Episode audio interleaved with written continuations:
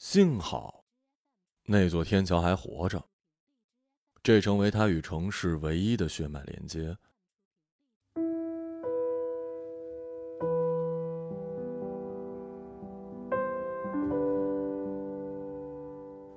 数十年过去，乡音已改，他操着熟练的普通话，却再也记不得那些特别的方言单音的发音了。有人闯过来问路，他第一条件反射是摇头，这反倒招致对方的怀疑。明明说的本地方言，为什么看起来对此地一无所知呢？他已经离开这座城足足十年了，上次回来还是三年前，为了外婆的葬礼。期间也偶尔返乡，但大部分时间他待在家里，闭门不出，无法了解这城市点滴的变化。如今他终于彻底回来了，必须重新的认识每一条街、每一条路、每一间商场，甚至每一个人。前天夜里，他收到了一封电邮，告知他一家公司正在招聘品牌总监，招聘条件与他自身条件吻合度极高。这封邮件无异于雪中送炭，将他从怀疑的大海中打捞起来。在此之前，他已经投了近三十份简历，而无一回音。和人约定的时间是十点一刻，在商场一层的咖啡馆见。他早早出门，但遇到了堵车。等终于到了十字路口，留给自己的时间所剩无几。他站在路的中央，三条路笔直的铺开，他可以穿马路、走地下通道或者上天桥。三条路没有本质区别，都可以通向商场。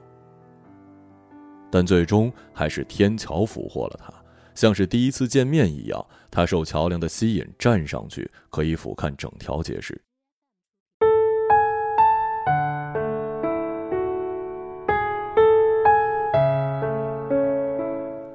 他第一次走上这座天桥的时候，仅五岁，个子矮，仅能轻轻碰到铁质的栏杆他用小手穿过黑铁，母亲将他的手拉回来，训诫他不要乱动。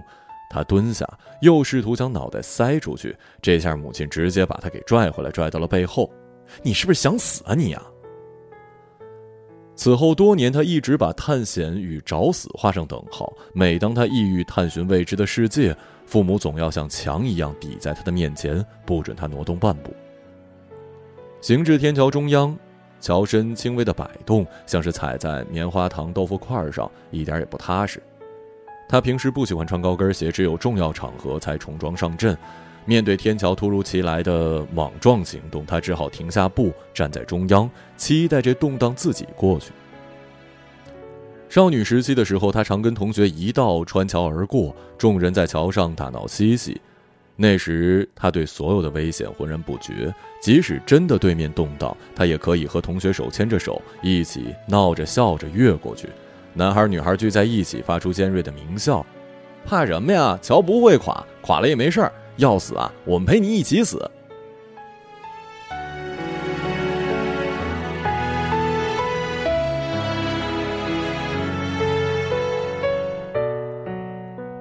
桥终究没有垮，众人也没有陪他赴死。他离开家乡，远赴北京，远离同学，成为在大城市工作的普通白领。临行前，父母提着行李送他去机场。途中经过这座天桥，三个人在桥上站了一会儿。父亲背靠着栏杆点了一根烟，母亲眼睛盯着小贩手里的红色围巾，唯有他六神无主，茫然地望着车流。留在家里不晓得多好，不知道为什么非得出去受苦。父亲叹了口气，将烟头朝天桥底下掷下去。他大喊一声。我就是不喜欢你这样，这里的人都跟你一样，一点素质都没有。父亲轻蔑的一笑：“你懂什么叫素质吗？”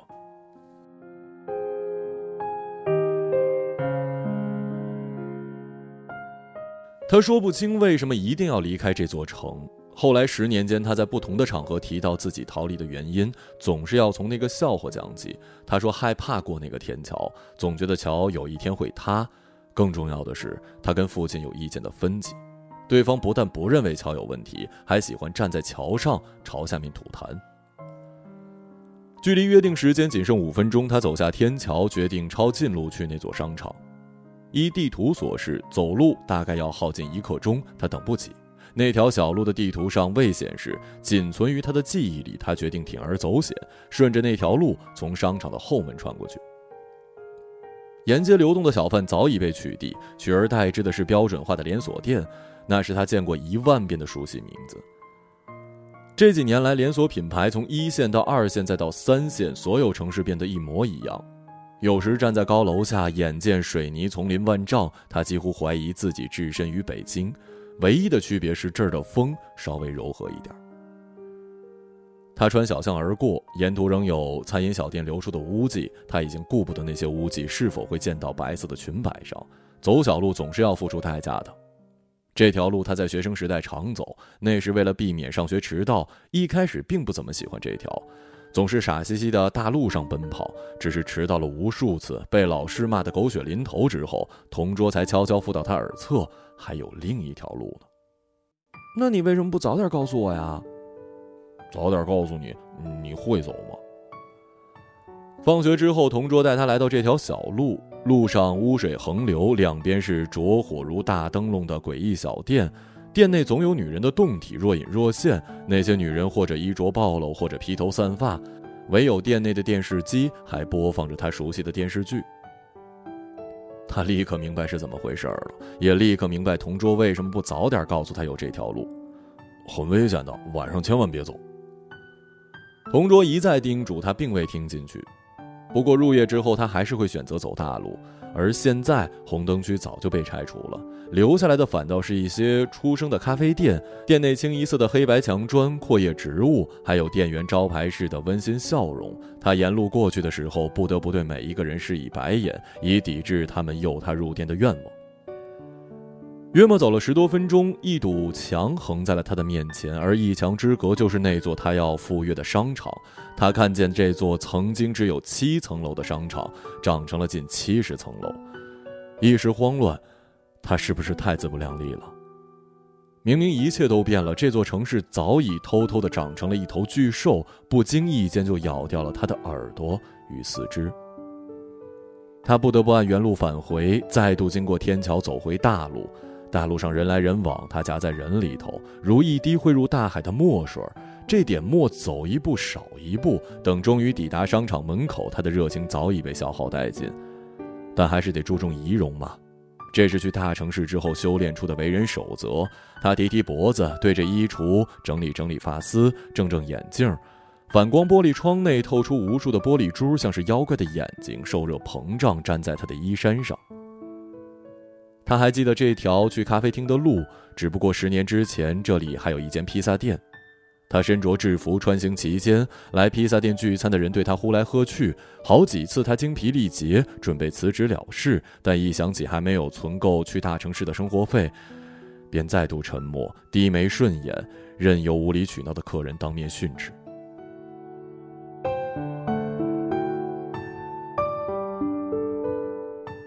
那些回忆经过发酵成了值得咀嚼的酸橄榄，吃过之后倒有心甜余味。他勾起唇角，装出一副理想笑容，推开咖啡馆的门门内乌烟瘴气，处处吵闹。约他的人说自己坐在窗边，他一步过去，看到了一个西装革履的背影。心下不确定，那人打来电话，并扬起手招呼他过去。双方坐定，他心里突然小鹿乱撞了。很久没有这样反应了。他一直以为那头鹿已经死了，死在二十岁离家的路上，死在二十五岁独居的出租屋，死在了三十岁空无一人的生日宴。直到今时今日，那鹿突然的睁开了疲倦的双眼，他发现窗边花儿也跟着绽放了。这个人是洛文。谁还没有暗恋过人呢？洛文就是他学生时代暗恋的对象。那时他粗陋衣衫，从不化妆，戴着厚厚的酒瓶底的眼镜，是同班男生取笑的对象。念书时并不快乐，只有放学后才是一天至精彩的阶段。他会悄悄地尾随着洛文。他记得他所有的生活路线：每天早晨会在公交站等十二路公车，抵站之后穿天桥而过。如果时间来得及，就去买一碗米粉，要加许多辣椒；如果来不及呢，就随便买点包子，囫囵吃了。他喜欢喝牛奶，草莓味儿的，还喜欢喝汽水，一定要芬达。如果放学时间早，他会留在学校打篮球。周六的时候要念培优班，一共两门，一门英语，一门语文。数学他不用补，数学很好的。他们不同班，所以洛文并不认识他，他也不知道他具体的信息，只是托人打听到名字，但再也不敢向前走半步，仅有的力气全部用在了跟踪术上。他没少看相关的书籍和电影，知道跟踪时不能跟得太死，必须留有余地，所以他一直没有发现他的秘密，仍由这秘密沉入深海，沉入行囊，沉入他记忆的深处。他本来早就穿针引线的把一切缝补起来，但是现在这道闸口开了，他的心脏裂开，一半一半露在地上，捡也不是，扔也不是。你怎么了？男人不知究竟发生了什么，只是拿出项目书推到他的眼前。他回过神儿来，露出职业性的微笑，拿起项目书随便的浏览了两眼，最后把话题转了回来：“你是二十三高中毕业的吧？我好像见过你。不会这么巧吧？你也是二十三高中的？”他点点头，这层校友身份瞬间将两人拉近。他几乎要扑到他的身上，用拳头砸对方身上，做娇嗔状，问对方这些年死哪儿去了。但这些二十年前的偶像剧设置，如今他早已经从袁湘琴活成了余春娇，做什么都于事无补了。从玻璃窗望出去，那天桥温顺地趴在脚下，如一头幼兽，好像伸伸手，对方就会用黏腻的舌头舔食他的手指。从天桥下去，走不到十步即可抵达公交车站，坐二十二路车，坐十五站可以到自己的家。这是一处新家，并非他小时候生活的那个。他回来时间不久，经常走错路。他和这座城市如同分开已久的恋人，尽管气息熟悉，但早已不记得对方的种种习惯。细胞每七天换一轮，十年的时间可以让一座城市毁灭又重生。他和他从天桥聊到了翻新重建的公交站，聊到学校后街被迫拆除的美味粉条摊儿，说起某老板的炸鸡，简直味道一绝。洛文说：“除了炸鸡之外，薯条也是美味又实惠。现在外头哪找那么好吃的东西啊？”两个人仿佛重修旧好的恋人，一起踏过回忆之路。整条街经由记忆的洗刷，终于变成了他们学生时代的模样。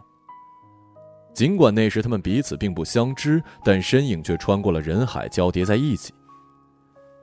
等终于聊起正事儿，时间已经过去了足足一个小时，满杯拿铁已经冷掉了。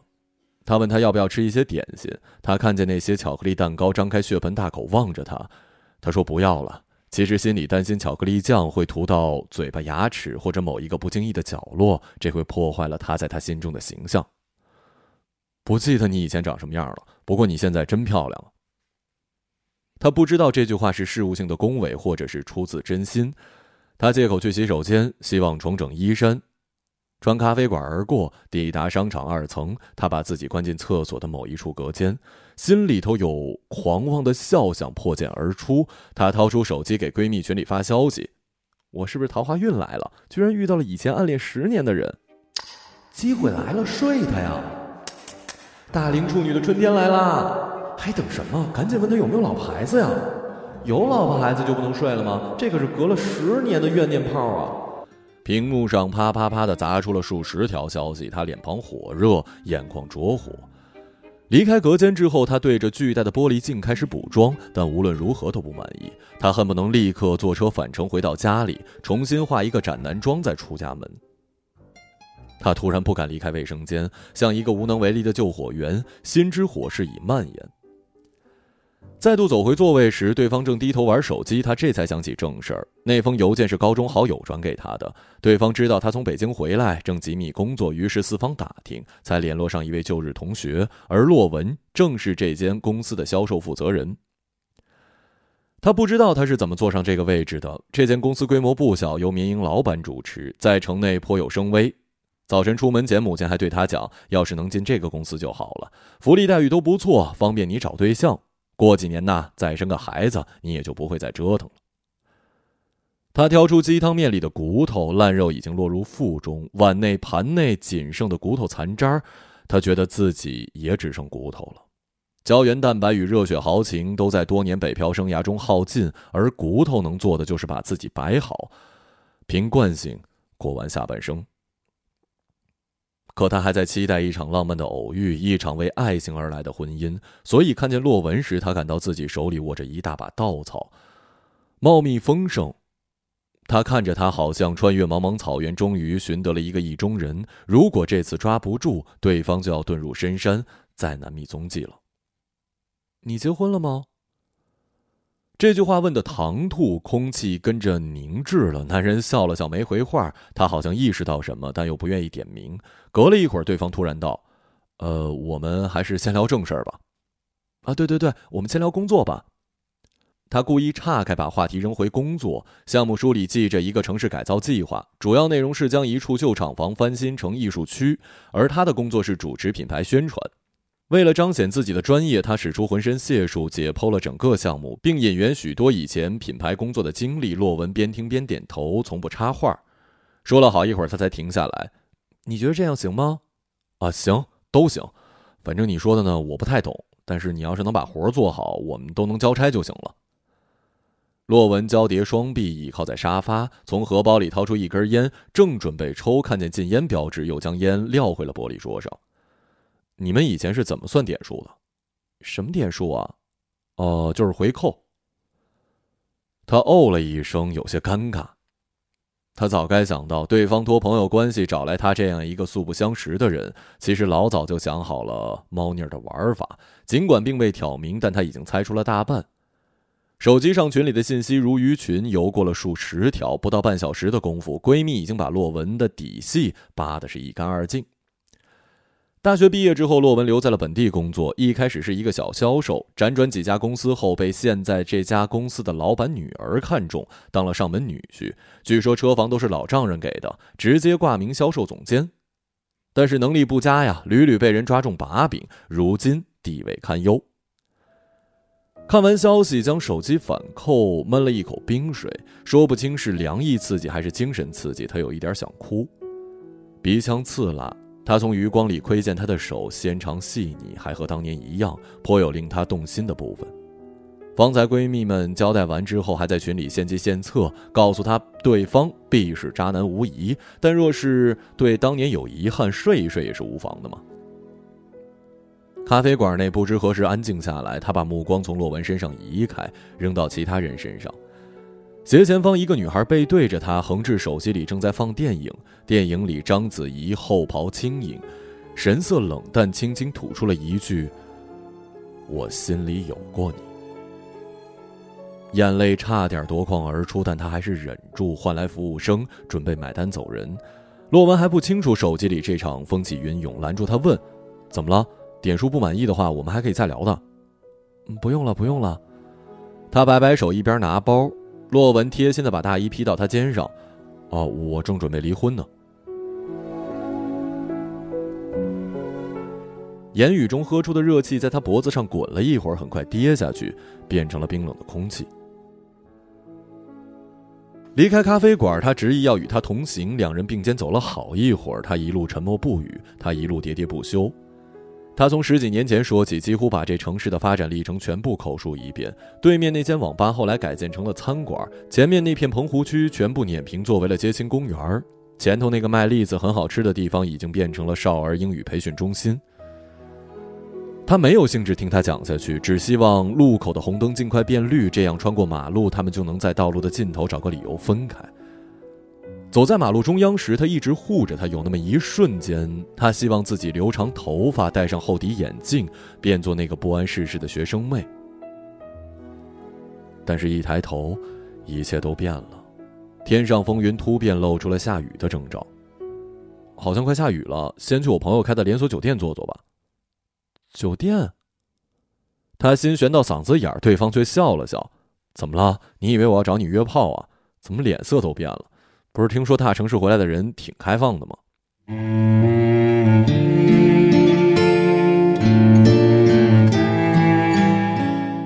他一时不知如何回答，也不知对方的真实意思，只得埋头苦走。正前方，天桥站在路中央，朝他张开怀抱。正前方，天桥站在路中央，朝他张开怀抱。经过桥底时，他突然注意到一块牌匾，牌子上写着：“西达路行人天桥始建于一九五四年，二零一零年因修建地铁拆除重建，新天桥于二零一六年底落成。”这天桥拆过呀，拆过呀，你不知道啊？这已经不是当初那座桥了。他不知如何接话，只能一步步默默走上天桥。走到桥的中央时，他停了下来。那桥身的晃动再次猛烈来袭。站在天桥的中央，能看到远方阴云密布，近处车流汹涌。他无处可去，希望那动荡再次过去。而站在他身侧的洛文却十分坦然的清清嗓子，仰头低头，朝天桥底下啐了一口痰。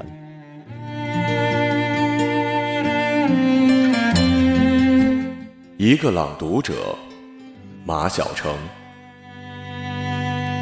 Bye.